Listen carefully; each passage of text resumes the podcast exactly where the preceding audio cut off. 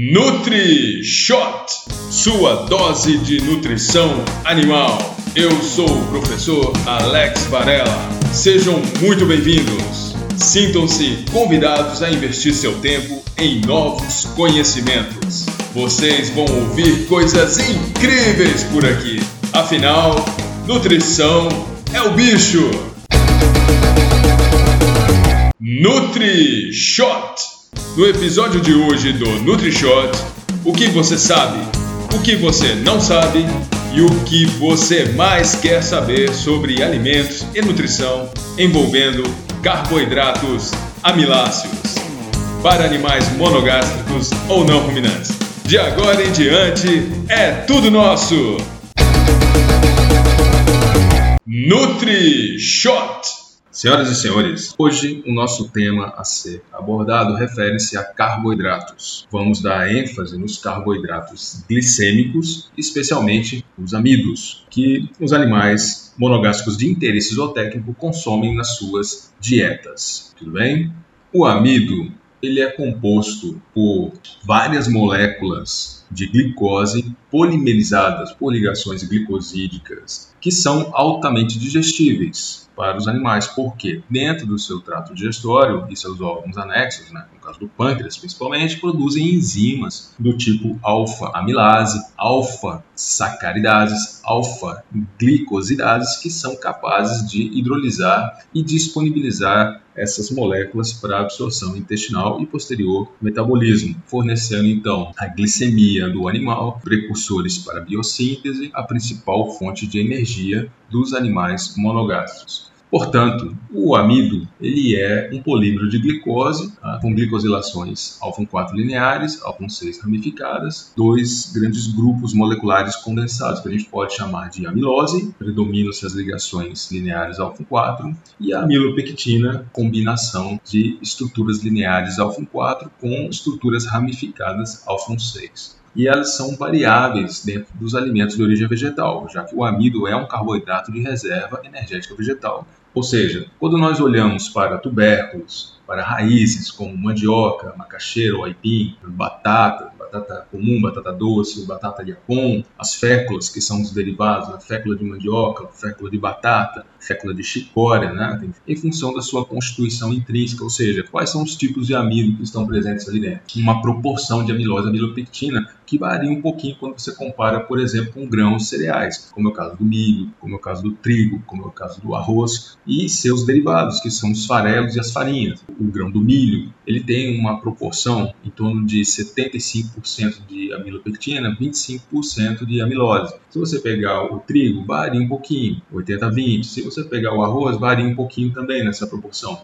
Mas basicamente o que, que nós temos? A alimentação dos animais, o uso de derivados. Ou é um grão integral, ou então são os farelos. Né? E esse farelo que vem da agroindústria, ou você tem um farelo integral, 30% de amido total, ou você tem então as farinhas refinadas, 75% de amido total. Né? Qual que é a diferença? A diferença é que o grão, por exemplo, o trigo, o grão integral, ele tem 56% de amido. Quando tira o farelo integral, vai para 30% de amido. Quando vai para a farinha refinada, é 75% de amido total. Então é uma relação de proporcionalidade em função da retirada das cascas dos grãos, que tem fibra, que é um assunto que a gente vai abordar posteriormente. Então, essa proporção vai fazer diferença na escolha do tipo de alimento, tipo de produto alimentício que vai ser utilizado na elaboração das rações ou na elaboração das dietas para esses animais. A mesma coisa é válida para o arroz, que é muito comum. Tem várias denominações, tem quirera de arroz, farelo de arroz, farinha de arroz, tudo em função desse processamento da agroindústria. Por exemplo, na literatura mostra para gente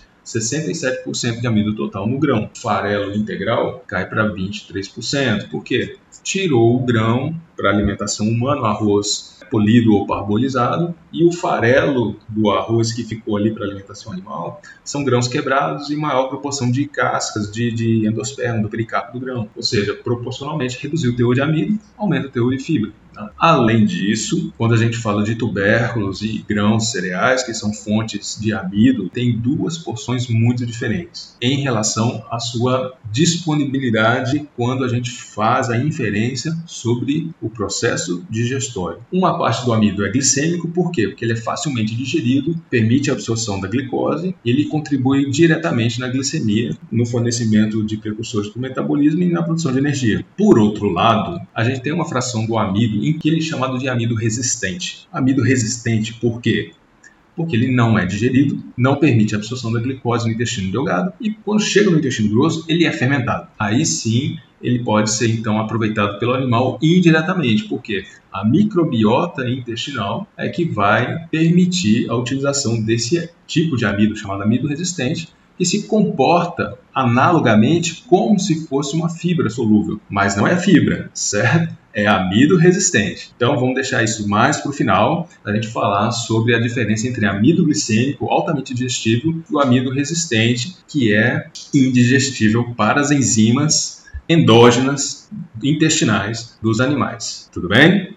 Então, quando nós pensamos, por exemplo, em aves e suínos, que têm uma maior participação de alimentos amiláceos, como o caso de milho ou seus derivados, mandioca ou seus derivados, arroz, trigo e seus derivados na alimentação, então vamos pegar eles como exemplo aqui, tá? E depois a gente fala um pouquinho dos cavalos, né, que são herbívoros de século funcional, tá? E depois a gente fala um pouquinho de cães, né, que são carnívoros e têm maiores restrições com relação a esse tipo de alimentos e esses nutrientes.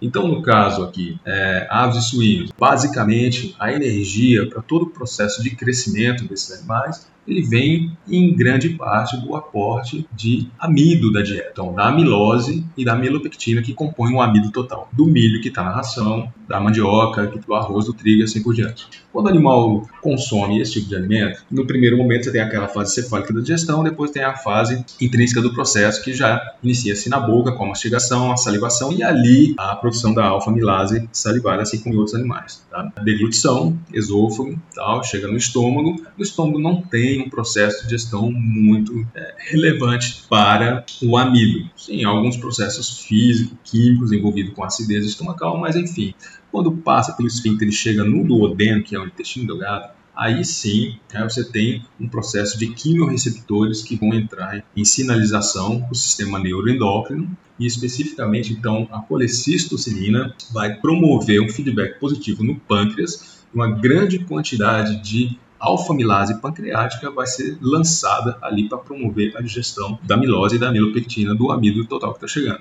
Da mesma forma, a secretina, como vocês vão se lembrar bem, está relacionado com a secreção de tamponantes, para neutralizar aquela acidez do bolo alimentar que está chegando ali. E do mesmo modo, a motilina, que é um outro hormônio intestinal importante, né, vai estar tá relacionado com a peristalse, com a motilidade intestinal, para facilitar o processo de segmentação de mistura do substrato com a enzima para gerar o produto, ou seja, a hidrólise para gerar as partículas menores. Em outras palavras, né, a digestão nada mais é que um processo de desestruturação molecular mediado por enzimas. Então, o que, nós temos? Uma digestão rápida ou uma digestão lenta. Essa é uma classificação nutricional envolvida com o tipo de amido que o animal está consumindo, que está digerindo. Então, no caso do milho e da mandioca, do arroz ou do trigo, depende muito dessa relação amilose-amilopectina. Por quê? Ele pode ser de digestão rápida facilmente digerida e absorvida ou pode ser digestão lenta. Isso tem a ver também com a interação própria do alimento envolvida no amido resistente. Então, o processo de digestão levando à desestruturação molecular que está gerando então os oligosacarídeos. Destrinas, também pode ser chamado de oligosacarídeos, mas são as destrinas e nesse caso tem as destrinases que são produzidas ali já no intestino, ou oligosacaridases, alfa-oligosacaridases, que vão quebrar então essas destrinas em moléculas menores de maltose, que já é um disacarídeo.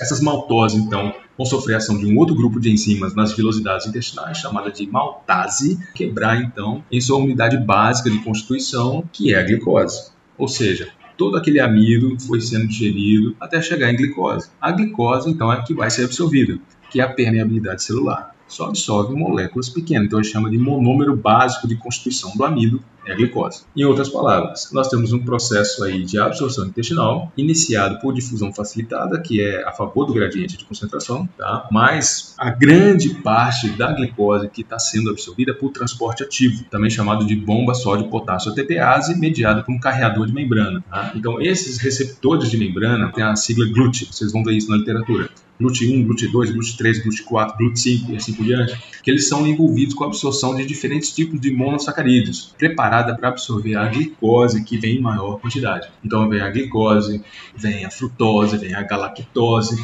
Então vários tipos de monossacarídeos vão sendo absorvidos ali naquele processo. Carboidrato que está sendo digerido. No nosso exemplo aqui, que, que é o amido, é a glicose. E essa glicose é o mais importante para o organismo. Então no caso aqui de aves e suínos, que a gente está usando como exemplo principal, é, esses receptores de membrana bomba só de potássio ATPase, o transporte ativo, vão então permitir a circulação enterohepática, intestino para o fígado, tá? numa grande quantidade de glicose que vai contribuir muito com a glicemia. E aí nós temos três caminhos básicos a serem seguidos, né? A manutenção da glicemia circulante, né? a glicose sanguínea, a gente tem a manutenção da glicose dentro do tecido hepático, vai ser estocado como glicogênio hepático, né? E dos outros tecidos, a disponibilização para biossíntese, precursores para biossíntese. Qualquer molécula que precise de estruturas hidrocarbonadas, elas vão utilizar, sim, tá? os derivados da, da glicose. Como é o caso, por exemplo, se você imaginar os aminoácidos não essenciais, são aqueles que o organismo tem capacidade de sintetizar para produzir as proteínas do, do organismo. Então, aí um bom exemplo de um precursor para a biossíntese. Tudo bem?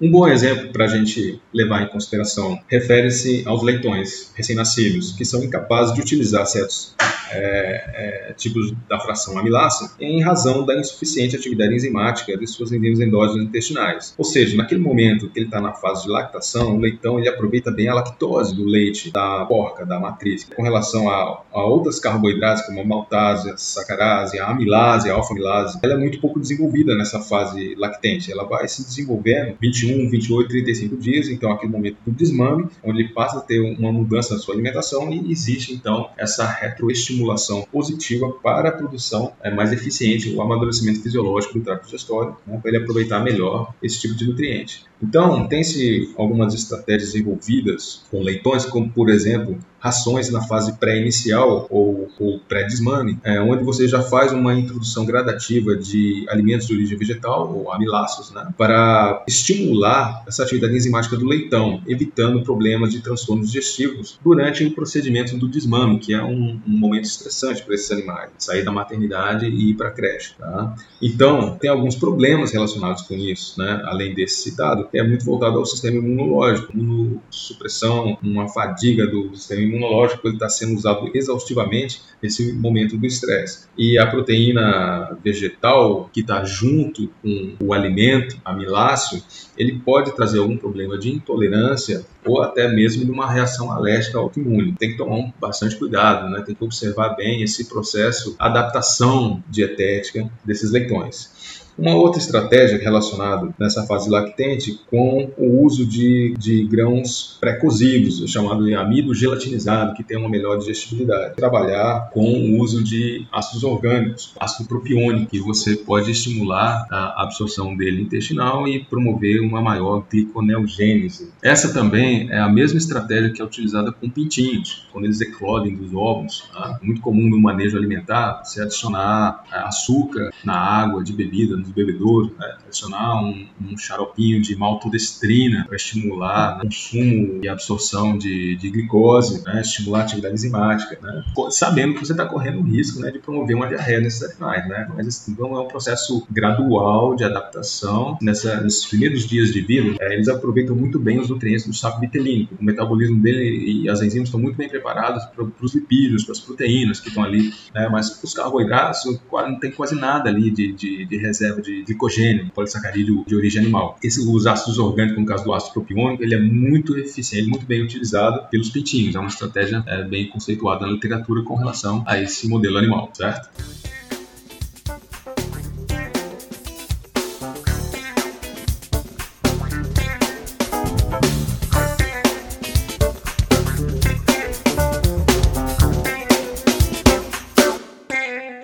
Metabolismo agora. A glicose está disponível dentro do ambiente celular, do processo metabólico. Especificamente, vamos olhar aqui uma rota metabólica. Então é o seguinte, vamos pensar lá no franguinho que está crescendo, no porquinho que está crescendo, né? e depois a gente fala outros animais. Então, olha só, fase de crescimento. Os animais vão utilizar essa glicose tá, que está lá no, no, fígado e quando ela entra dentro do hepatócito, né, a glicose ela é fosforilada, a glicose 6-fosfato e vai seguir a via glicolítica. Então, tem uma série de reações, tá, que vocês se lembram bem, né, pode consultar qualquer livro de bioquímica aí para relembrar, para estudar o que está acontecendo com o destino metabólico. Então, duas moléculas de piruvato são geradas, é, é convertido então em acetil, né, a molécula de dois carbonos, dois acetil. Ele ganha um marcador metabólico, que é a coenzima A, acetil coenzima enzima A ela vai entrar então do citoplasma, né, onde está ocorrendo a glicólise, vai entrar dentro da mitocôndria, que é a usina de força da célula. Passou a membrana mitocondrial, né, como acetilcoenzima A, se condensa com oxalacetato e vira o citrato. Por isso chama ciclo do ácido cítrico ou ciclo de Krebs, que nós vamos denominar como metabolismo intermediário. Ele atende tanto o aspecto de produção de energia, que é o catabolismo, quanto atende o aspecto do fornecimento de precursores para a biossíntese, nós vamos chamar de anabolismo. Quando se juntam as duas, né, você tem um metabolismo. Então vamos olhar esse processo como um todo. Primeiro na produção de energia. Então aí esse ciclo de Krebs, né, são várias reações, né? E nós temos dois carreadores importantes ali, o NAD, nicotinamida adenina dinucleotídeo, tá? que vem da vitamina hidrossolúvel niacina, e o FAD, flavina adenina dinucleotídeo, que vem produzido a partir da vitamina riboflavina, do complexo B também, que são as coenzimas do processo. Então, os íons hidrogênio que estão sendo carreados dentro daquelas oxidações e reações do ciclo de Krebs, tá? Então, elas vão sair para o espaço intermembrânico, né? espaço entre as membranas da mitocôndria, tá? interna e externa, e aí naquele espaço a gente chama de gradiente eletroquímico. O transpasse de íons hidrogênio vai gerar uma diferença de gradiente eletroquímico que vai fazer com que um complexo enzimático que está ali chamado ATP sintase F0F1, ele faça o processo de fosforilação e acoplamento de grupamento fosfato na base adenina, adenina monofosfato, difosfato e trifosfato. Né? O ATP, que é a moeda universal do sistema biológico em termos energéticos, vai ser disponibilizado ali naquele ambiente celular para impulsionar todo o processo que necessita de energia. Tá? Seja, cada quebra da ligação fosfato vai liberar então uma certa quantidade de energia. Então esse processo, né, a gente chama isso de metabolismo aeróbico, porque no final das contas ocorre é, o consumo de oxigênio e a liberação de água metabólica. É um processo importante de hidratação celular. Cada molécula de glicose vai liberar, dependendo da lançadeira bioquímica, 36 ou 38 moléculas de ATP. Consome oxigênio oxigênio, libera água metabólica, libera ATP, libera energia e dióxido de carbono, que vai ser perdido pelo processo de respiração muito bem. Então, isso é a produção de energia, né? o metabolismo energético. E esse consumo de energia, esse, esse controle glicêmico, ele está muito envolvido com o processo de fome e saciedade. Eles são sinalizadores primários. Né? Vamos lembrar de uma outra etapa importante. A saciedade, é, gerenciada pelo hipotálamo, tem lá seus neurônios anorexígenos, enquanto no tecido adiposo, nós temos ali o hormônio da leptina. Ah, no caso, eles vão coordenar o processo da saciedade. Já para a fome, que é a ingestão voluntária de alimento, né, nós temos o tecido gástrico liberando a grelina, temos o tecido intestinal liberando outro hormônio PYY e temos então no hipotálamo os neurônios orexígenos. Então, chama-se controle neuroendócrino, que é mediado pelo nível de energia das células, a glicemia. Por isso é muito importante a gente olhar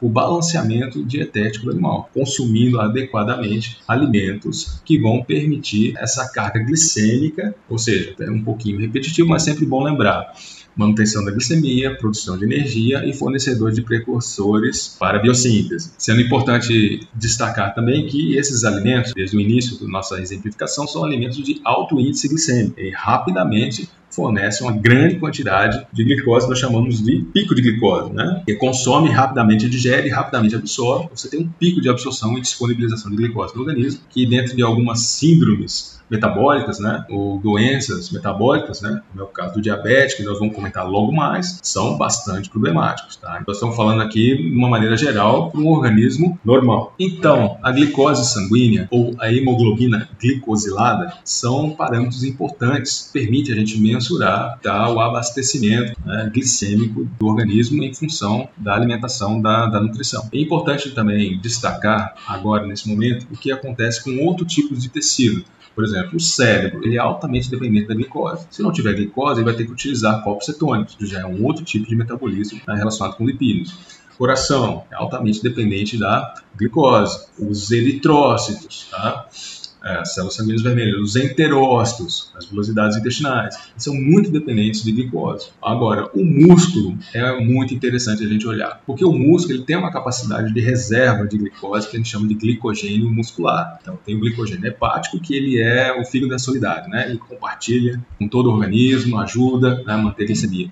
Mas no caso da musculatura, né, para contração muscular, ele é extremamente egoísta, assim, né, entre aspas. Ele retém a glicose só para sua utilização própria, rápida e imediata, se for necessária. Nós temos ali nos miócitos, que são as células musculares, né, uma classificação em função do metabolismo energético dessas células musculares, dos miócitos. Pode ser o miócito tipo 1 e 2X, que tem a exoquinase ali, fazendo um papel de, de utilização da glicose que vem da, da circulação sanguínea ou que vem é, do glicogênio muscular para atividade contrátil, ou seja, para atividade física, né? E esse miócito tipo 1 ou 2X, né? 2X é um intermediário e o tipo 1 é especificamente de contração lenta, tá? É aquele que vai ser responsável pela resistência muscular, né? Uma atividade de longa duração, por exemplo, uma atividade física esportiva como a maratona, como o enduro equestre, como o, uma parte do canicross que tem o, o tutor e o, e o, seu cão, né? Competindo juntos. É, esse tipo 1 é aquele que faz o metabolismo aeróbio, ou seja, ele tem uma velocidade mais lenta de, de disponibilização de energia, mas é uma grande quantidade de energia que vai ser fornecida. É uma molécula de glicose, né, dependendo da lançadeira bioquímica, vai te dar os 36 ou 38 ATPs. Né?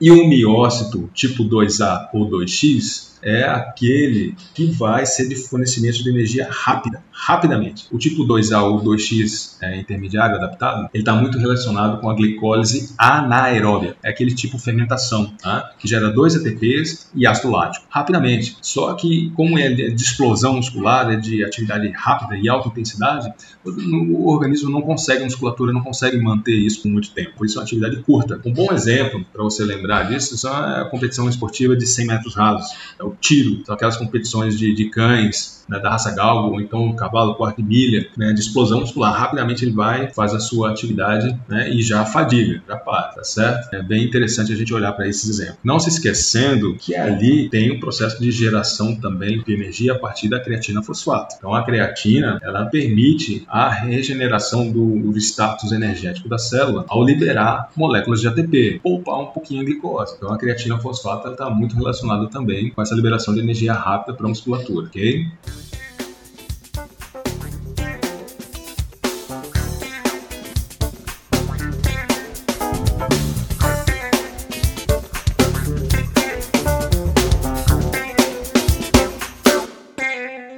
Bom, voltando para as aves e suínos, é, quando você pensa numa dieta com alta participação de carboidratos amiláceos, né, chama de dieta high carb, alto carboidrato amiláceo, né, de alto índice glicêmico, são dietas que têm um efeito glicogênico, têm um efeito lipogênico, têm um efeito glicogenogênico e proteogênico, ou seja, você tem um efeito é, anabolizante envolvido com a participação da insulina. Ela está diretamente relacionada com a hiperglicemia. Então a insulina vai estar em altíssima concentração. E a insulina tem esse efeito anabolizante, tanto que a gente faz essa conceituação de engorda zootécnica. Então, um franguinho, frangão, porquinho, porcão, por quê? Esse efeito anabolizante da insulina, entre outros fatores, tá? É, ele está relacionado com uma hipertrofia, está é, relacionado com uma hiperplasia, está relacionado com a performance do animal, do seu crescimento, em termos de tecido, de, de composição, de estruturação. Mas se você comparar, por exemplo, com uma dieta low carb, né, uma dieta de baixo índice glicêmico, de baixo consumo de carboidratos amiláceos, né, tem efeitos opostos. Né? Então, um efeito da dieta low carb, de baixo índice glicêmico, ela é cetogênica, ela é lipolítica, ela é glicogenolítica, gliconeogênica, né, que é um perigo né, do catabolismo proteico do organismo. É um sentido de mantença, né, de mantença zootécnica, é o conceito que a gente usa para os animais. Né? Em ser humano é muito comum você ver isso relacionado com dietas de emagrecimento. Tem que existir uma especificidade, é uma dieta ou um período de tempo programado né, elaborado para se utilizar essa estratégia nutricional, em função desses, dessas interações metabólicas que ocorrem no organismo. É bem interessante a gente saber como ocorrem os processos de digestão, absorção e metabolismo para poder traçar qual é a melhor estratégia em função do modelo animal né, ou do objetivo a que se destina o programa de alimentação. Agora, para a questão é, de síndromes metabólicas ou doenças relacionadas com o metabolismo da glicose, a gente vai lembrar, obviamente, da diabetes. Tem o diabetes melito, antigamente chamado tipo 1, que é o hereditário, que é uma baixa produção de insulina a partir das células beta-pancreáticas ou simplesmente a ausência da produção de insulina. Isso leva a um comprometimento severo né, com relação ao uso da glicose no organismo, já que o nosso metabolismo ele é essencialmente glicêmico. Né? Problemas relacionados com a humanização humanização excessiva da dieta de animais de estimação, principalmente cães e gatos, né? É, problemas de obesidade muito relacionados com diabetes, né? Então tem que tomar muito cuidado a dieta desses animais, principalmente quando você faz uma transição, uma mudança do uso de rações ou, ou, ou produtos é, industrializados alimentícios, né, para uma dieta natural é querer que o animal consuma o mesmo tipo de alimento que o ser humano consome, sendo que, nesse caso, o tutor já tem uma alimentação bastante é, equivocada, no sentido de desbalanceamento, né, com muito, muitos açúcares, muito amido, né, muitas massas, né, muita panificação. Então, é bastante complicado. Né. Uma outra consequência é fenotípica, exatamente, né, ou epigenética, que a gente traz essa relação da genética com o ambiente. Então, você tem o diabetes tipo 2, aí sim, né, tipo 2, de efeito nutricional, né? ou seja, uma resistência insulínica, uma insensibilidade dos receptores de glicose nas células para poder é, utilizar a glicose de maneira adequada no organismo. Então se cria uma situação de hiperglicemia que vai gerar essa insensibilidade dos receptores ou a resistência insulínica. Então gera-se a mesma situação do diabetes melito, né? Só que ela é fenotípica, função uma alimentação desregrada, desbalanceada por um longo período, levando a esse efeito metabólico, né, tá? bioquímico na célula. Bem claro né, a importância que se tem do balanceamento nutricional.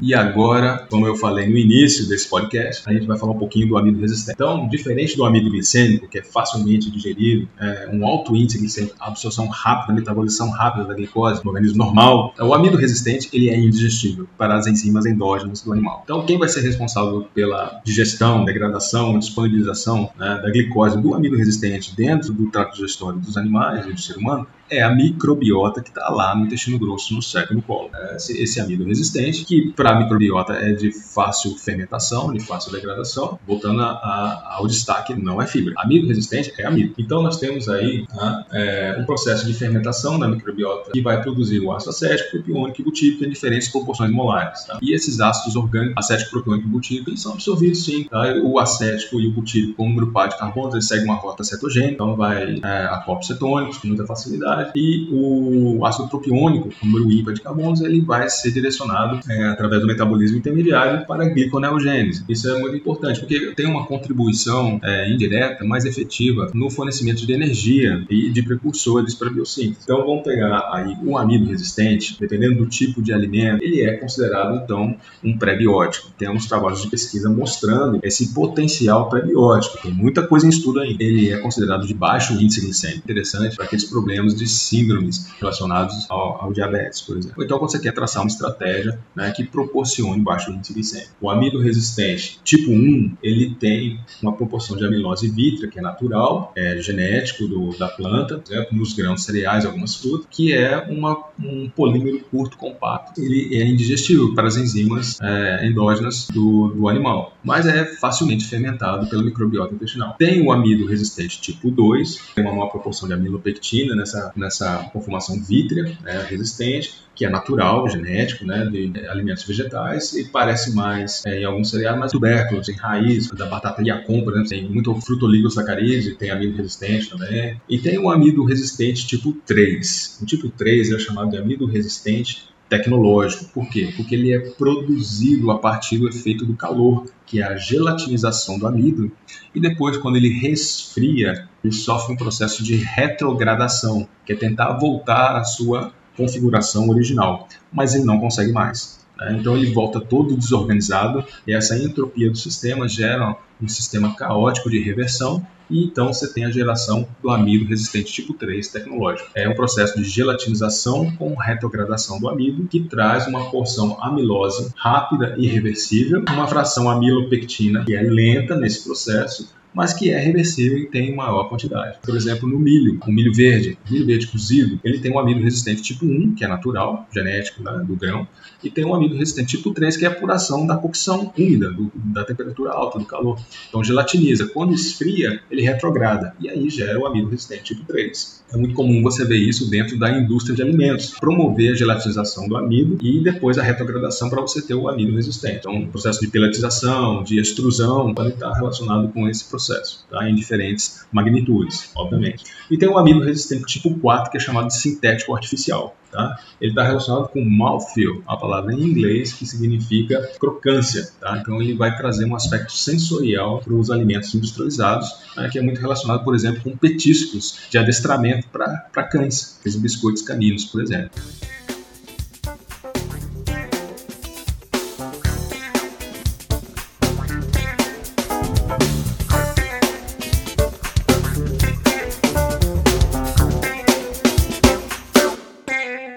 Bom, falando um pouquinho ainda de polissacarídeos sulfatados das algas, que é um grupo de alimento bem interessante para a gente trabalhar, particularmente gosto muito, é uma linha de pesquisa que eu estou gostando muito de, de estudar, de, de, atuar, relacionado com a identificação de agarose e agaropectina, por exemplo, em macroalgas do gênero Gracilaria, é, enquanto outros pesquisadores estão buscando muito carragenas ou carragenanas que estão envolvidas com espécies de macroalgas capaficus. Só dois exemplos, estratégias nutricionais envolvidas com polissacarídeos que nós podemos ter com os animais monogástricos. Nesse caso, especificamente, esses, esses polissacarídeos sulfatados, eles são muito parecidos com o amino resistente, ou seja, eles não são digeridos pelas enzimas intestinais, mas podem acabar tendo um papel prebiótico, é, cetogênico ou gliconeogênico quando você olha o final, o destino metabólico após a sua absorção. Um outro ponto interessante são os grãos oleaginosos, como é o caso é, da soja, o caso do amendoim, onde se tiram os farelos, né? Os farelos proteicos que são usados